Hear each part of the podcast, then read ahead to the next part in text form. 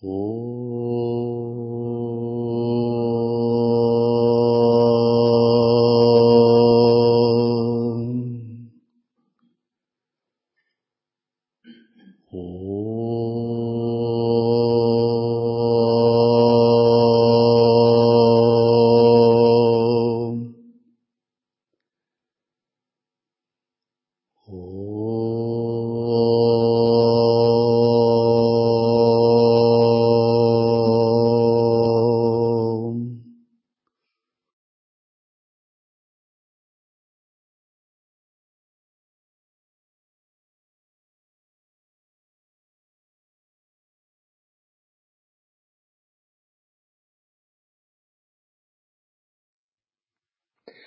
Шри Ади Шанкарачарья, текст Атмабодха.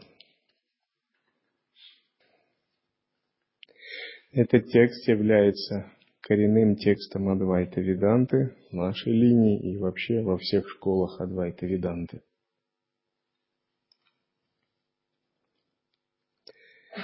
Изучая его, вы достигаете самую сущность учения Дататрии Васиштхи –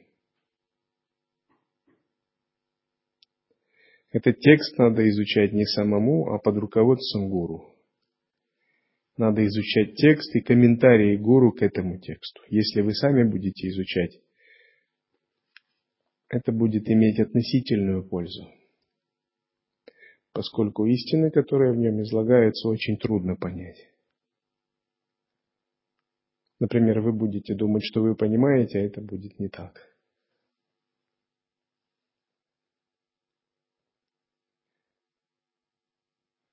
Итак,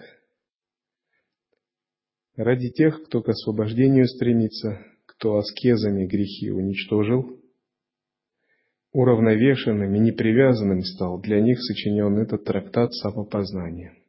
Шанкара считается аватаром Господа Шивы. И он написал этот трактат для тех, кто является садху, кто сформировался как садху. Во-первых, он ставит такие условия. Мумукша стремится к освобождению. Все мы должны стремиться к освобождению, если хотим понять учение Шанкары, Адвайта Веданты в целом, Дататри и Васиштхи. Это означает, что мы должны избавиться от других стремлений. Например, мы не должны стремиться к какой-то мирской реализации или к реализации чего-то, что не связано с освобождением. Если мы стремимся к другому чему-то, кроме освобождения, мы не можем понять Шанкару.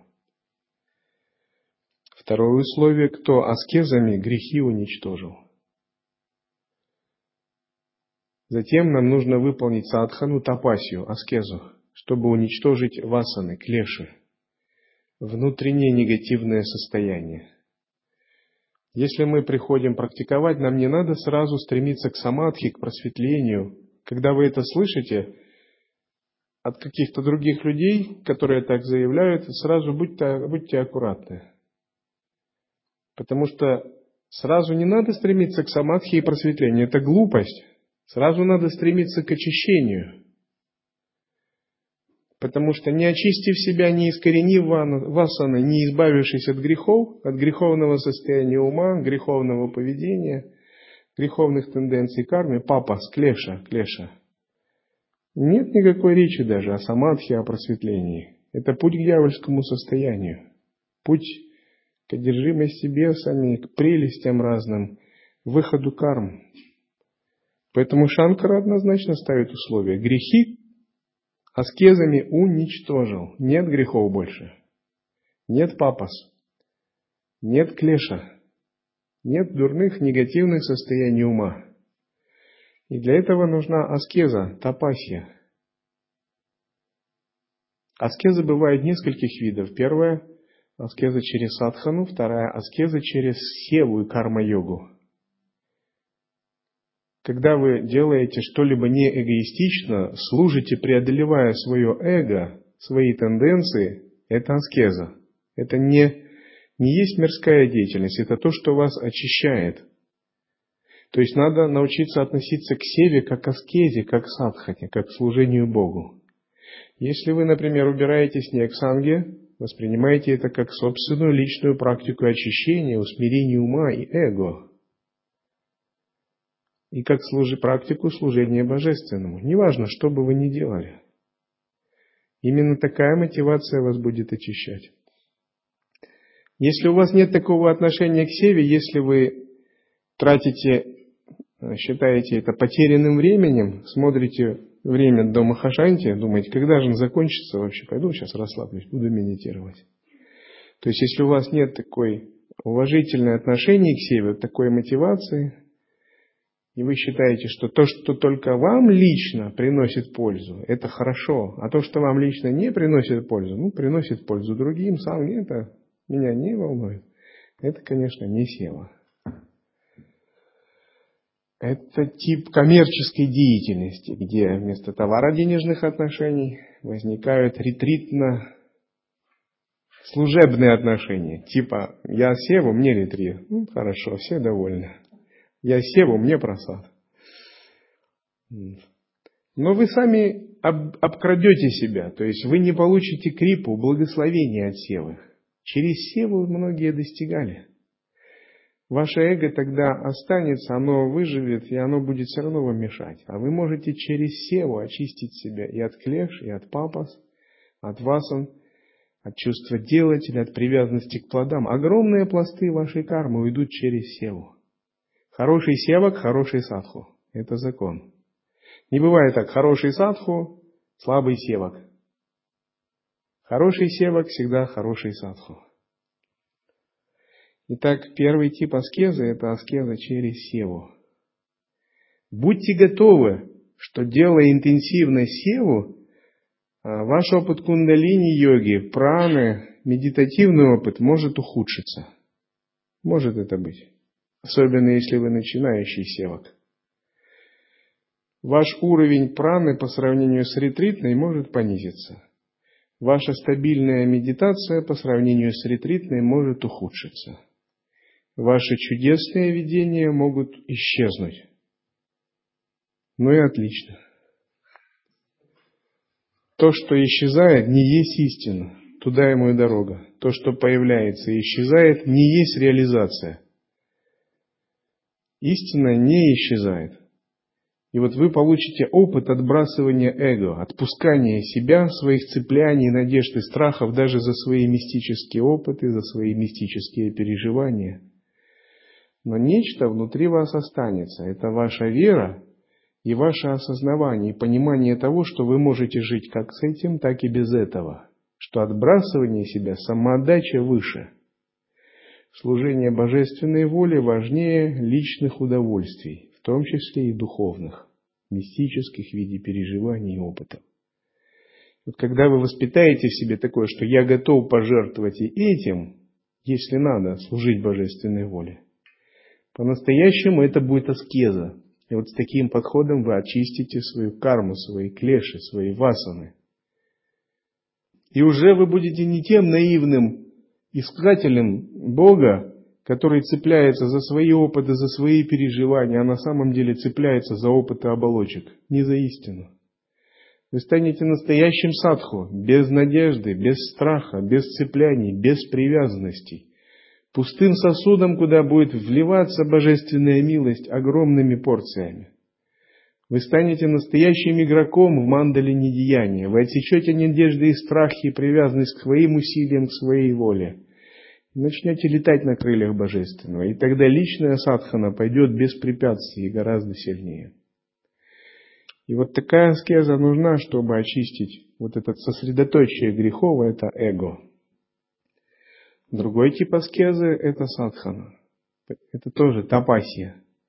При этом она бывает внутренней и внешней. Внешняя тапасия заключается, например, вы делаете поклоны в храмах, выполняете внешние практики, пранаямы, мантры, мудры, ритуальные садханы. Это все очищает от грехов, от нечистых тенденций ума готовит вас к сосуд к восприятию благословения божественной милости. Но важнее антартапасия. Внутренняя аскеза заключается в том, что вы поддерживаете вичару, вивеку и вайрагью. С помощью санкальпы или без нее вы занимаетесь постоянным удержанием ума в состоянии осознанности. С помощью усилия, а затем в безусильном состоянии. Вы проникаете по-настоящему в путь сахаджи, в лая-йогу. Сочетая внутреннюю аскезу и внешнюю, вы двигаетесь по пути и очищаете свои врожденные кармические тенденции. Итак, третье условие Шанкара говорит, уравновешенным и непривязанным стал. Титикша, вайрагья. Для них сочинен этот трактат самопознания, Атмабодха, кто стал уравновешенным и непривязанным.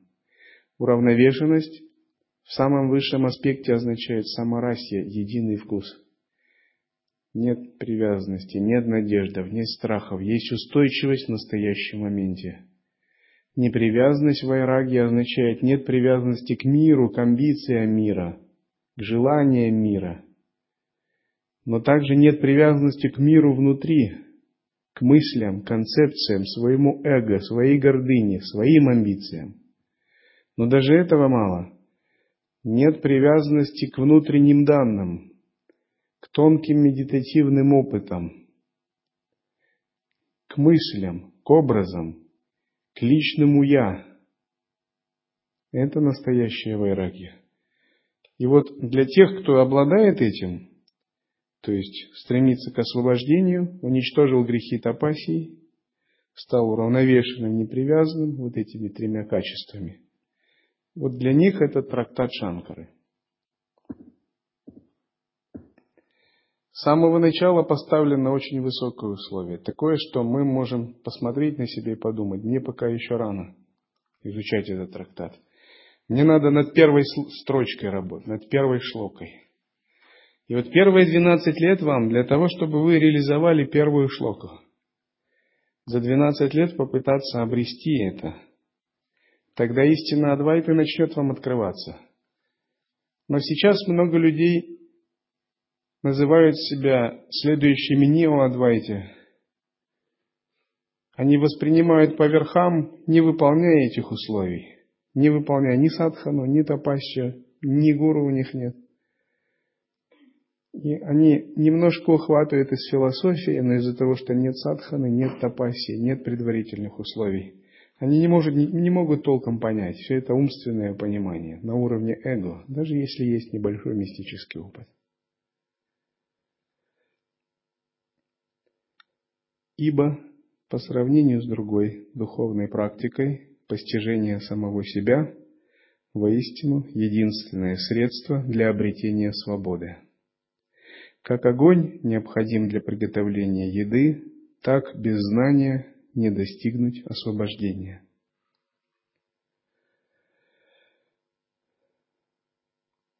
Практики внешнего пути не говорят вам о постижении себя. Практики внешнего пути говорят о поклонении богам, ритуальная садхана, очищении.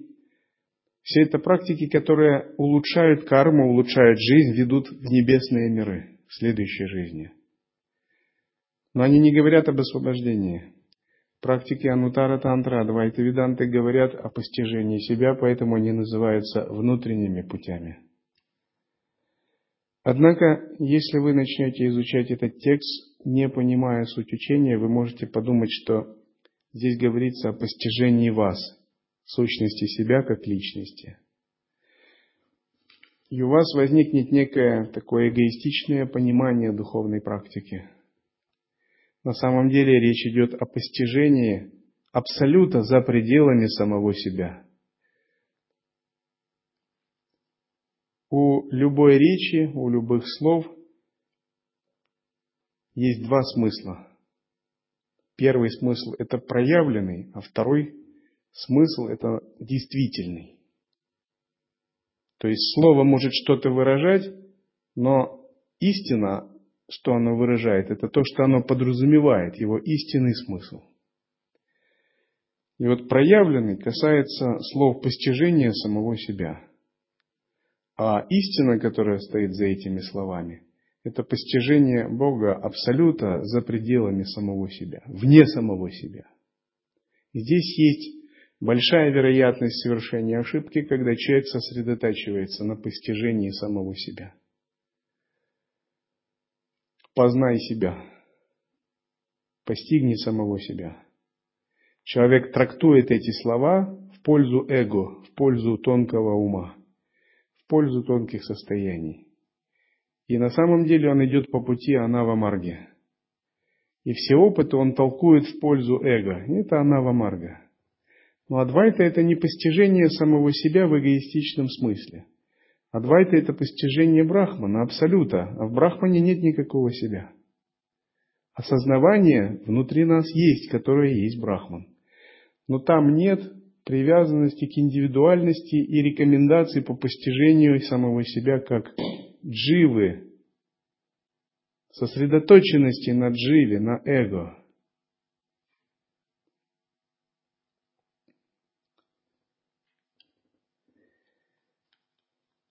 Так, без знания не достигнуть освобождения. В чем заключается это знание, джняна?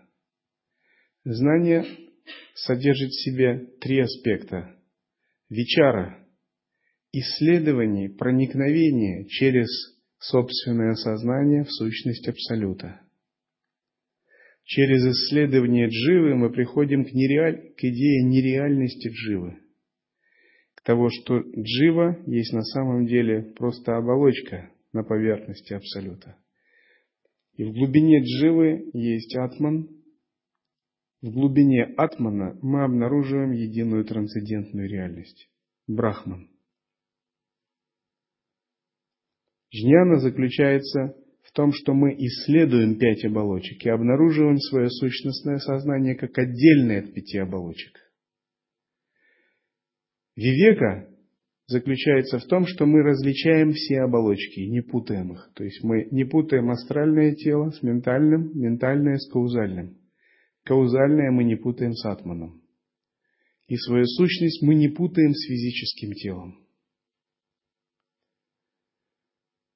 Что означает эгоизм, эго, цепляние за эго? Это все привязанность к оболочкам. Когда вы привязаны к воле, вы цепляетесь за каузальную оболочку. Когда вы привязаны к ходу мыслей, своим концепциям, информации, вы цепляетесь за умственную, ментальную оболочку. Виджняна Майякоша.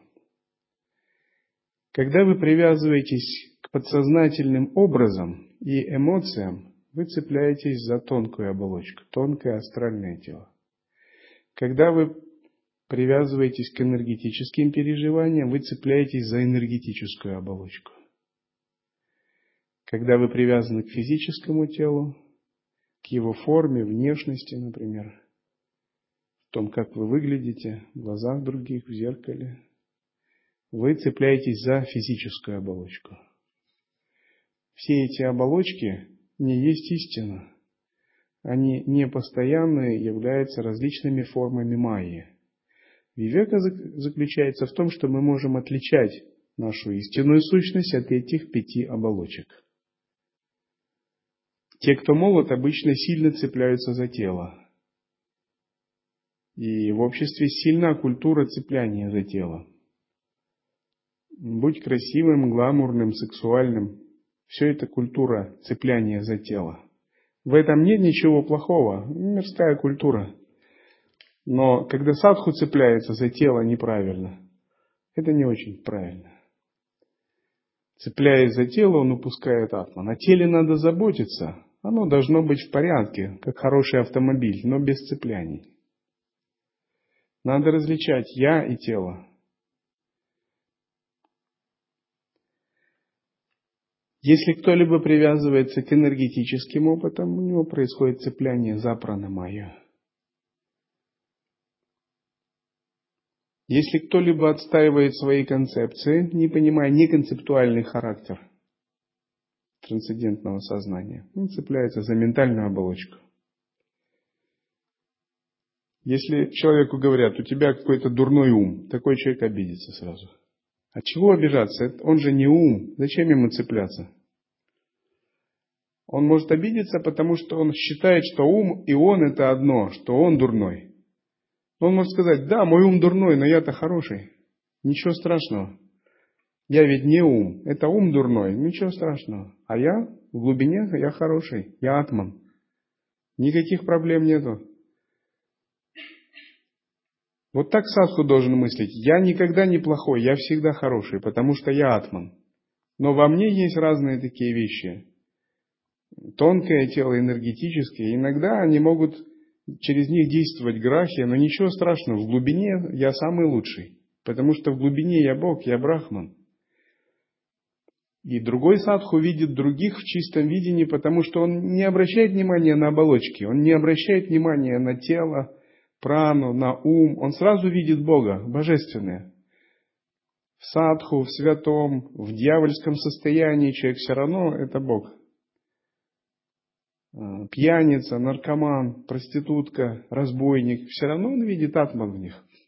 Он видит, это оболочки могут плохие действовать в соответствии с прошлыми кармами, но сущность-то хорошая. И когда мы перестаем цепляться за это в себе и в других, мы видим, прозреваем сразу, прямо. И учитель не обращает внимания на оболочки ученика, на его тело, его энергетическое тело, оболочку астральную, ментальную или каузальную. Он видит его сущность. И потому он может направлять ученика, потому что он все время обращает внимание на эту сущность, он пробуждает ее в ученике и говорит, это ерунда, не занимайся ерундой, не обращай внимания на ментальную оболочку. Иногда человек привязан к воле. Если он привязан к воле, это ананда майя действует, каузальное тело. Если что не так, не по его, у него сразу начинается внутренний конфликт. Он любит только, чтобы по его было. А как не по его, он или борется, или проклинает других тех, кто не хочет выполнять его указания, не делает так, как он хочет. Это цепляние за Анандамаю, то есть он очень сильно зафиксирован на себе, чтобы все было по его. А если не по его, то все, все не так, и мир перевернулся. А садху знает, моя воля это не я, это каузальное тело. А я-то не каузальное тело, я атман. Атман может оперировать волей, но он не связан волей. И когда хороший садху распознает, что он и воля не есть одно, что это просто оболочка каузального тела, он расслабляется, он может жить в недеянии. Больше ему нечего делать в этом мире, он все сделал. Его воля исполнена, он понял, что не есть воля. Больше его карма не влечет что-то делать. Вот все великие деятели, революционеры, великие миссионеры – это люди, захваченные каузальным телом призванные перевернуть мир, изменить мир, дать что-то, вот все, что связано с действием, это захват каузального тела. А садху не чувствует себя ничем. Он может делать много, так же, как и великие реформаторы действия, но для него нет акта делания, он не отождествлен. Для него это лила, игра. Сам он не деяние, он не делатель, он не цепляется, он не считает, моя воля принадлежит мне, продукты моих действий принадлежат мне, плоды моих действий принадлежат мне, наслаждение принадлежат мне. Он ничего не присваивает. Все принадлежит Богу. Его воля исполняется хорошо, не исполняется отлично. Он принимает это. Он радуется в любом случае. Потому что в любом случае Брахман побеждает. В детстве когда дети играли в футбол, и я играл в футбол, я радовался, когда наша команда проигрывала, я радовался с теми, кто выиграл. Все удивлялись, ты что делаешь? Мы проиграли, а ты за них радуешься. Я говорю, так это же не важно, в любом случае победа. Какая разница? И иногда я специально проигрывал, чтобы доставить другим удовольствие. Потому что если бы они не выиграли, они бы страдали. Я-то не буду страдать в любом случае. Так и в жизни садху, который понял, что он не есть воля, он понимает, что его воля исполнена всегда, потому что его воля – это не его воля, это божественная воля, брахман. Так пойдет или не так, всегда хорошо, потому что брахман в любом случае побеждает. Просто в одном случае он может реализовать свою волю через тебя, а в другом через другого. Но это тот же Брахман, не какой-то другой, не демон, не Мара, а Брахман. И вот это вивека, вивека, развлечение своего высшего «я» и оболочек. Наконец, вайрагья. Третья часть джняны. Вайрагья означает, что садху понимает, что он, как высшая сущность, отделен от всех оболочек, от татв, от эго, от органов восприятия, от внешнего мира. Он ни в чем, ничто из этого. Когда эти три есть, вичара, вивека, вайрагья, это называют джняна. И джняна – это основное условие освобождения. Из-за незнания ограниченным кажется «я». Но преодолено незнание, и вот Атман в целокупности своей воистину самим собой сияет, подобно солнцу, когда исчезнут облака. Отсутствие вивеки именуется авивека. А – отрицательная частица. Вивека – различающая мудрость, а вивека – неразличающая мудрость, глупость. И из-за отсутствия вивеки наше высшее сознание, то, кем мы сами являемся, Бхагаван, Господь Дататрея, кажется ограниченным. Клеткой тела, клеткой ума, клеткой праны, клеткой тонкого тела, клет, клеткой каузального тела. Такое незнание преодолевается. Когда оно преодолевается, мы обнаруживаем, что нашему сущностному сознанию присуще сияние. Его не нужно как-то добывать, заставлять, визуализировать, прилагать усилиям. Оно присуще изначально. Оно существует как изначальное благословение, как изначальная милость, которая всегда изливается. Когда мы обнаруживаем это, то говорят, что мы получаем благословение Шактипатху, нисхождение Ануграхи. Спонтанное излияние светоносной природы нашего высшего Я манифестируется, происходит постоянно. Но получить его, осознать возможно, когда мы очистили себя от клеш. И наша вивека и вичара достаточно глубоки, чтобы проникнуть в эту область. В область своям пракаши, изначального самоизлучения, в область брахма-джоти, лучезарного сияния высшего Я. Шанкара говорит, посредством практики неустанной знание очищает душу, загрязненную незнанием. Совершив это, знание само исчезает, подобно порошку ореха катака в воде. Душа подвержена разным типам невидения. Адхьятмика, Адхибаутика и Адхидайвика. Адхьятмика – это неведение, связанное с отождествлением с кошами, связанное с внутренним осознаванием. Адхидайвика – это неведение, связанное с божественными силами, с великими энергиями, которые ограничивают наше сознание – Адхибаутика – это невидение, связанное с внешними стихиями, внешней природой и внешними татвами, в том числе телом, погодой, климатическими условиями, физическими законами Вселенной. Когда эти три типа неведения исчезают, возникает джняна, знание. Затем говорится, знание само исчезает подобно порошку ореха катака в воде. Знание исчезает, поскольку знание тоже определенная форма майи. Оно предполагает знающего, предполагает процесс познания. Когда же мы добираемся до истины Адвайты, это все сливается в одно. Это все становится одним. Знающий больше не разделен с процессом познания и с самим знанием. Знающий становится знанием.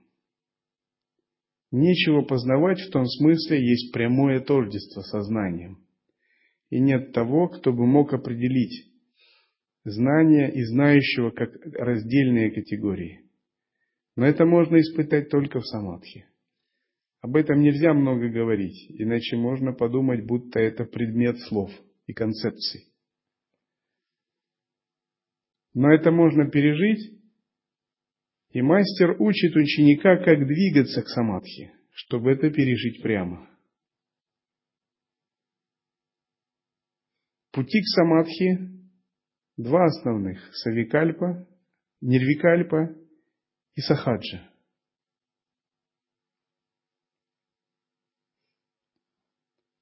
И садху живет так, что потенциал достижения самадхи все больше, ближе, ближе приближает его к этому истинному переживанию.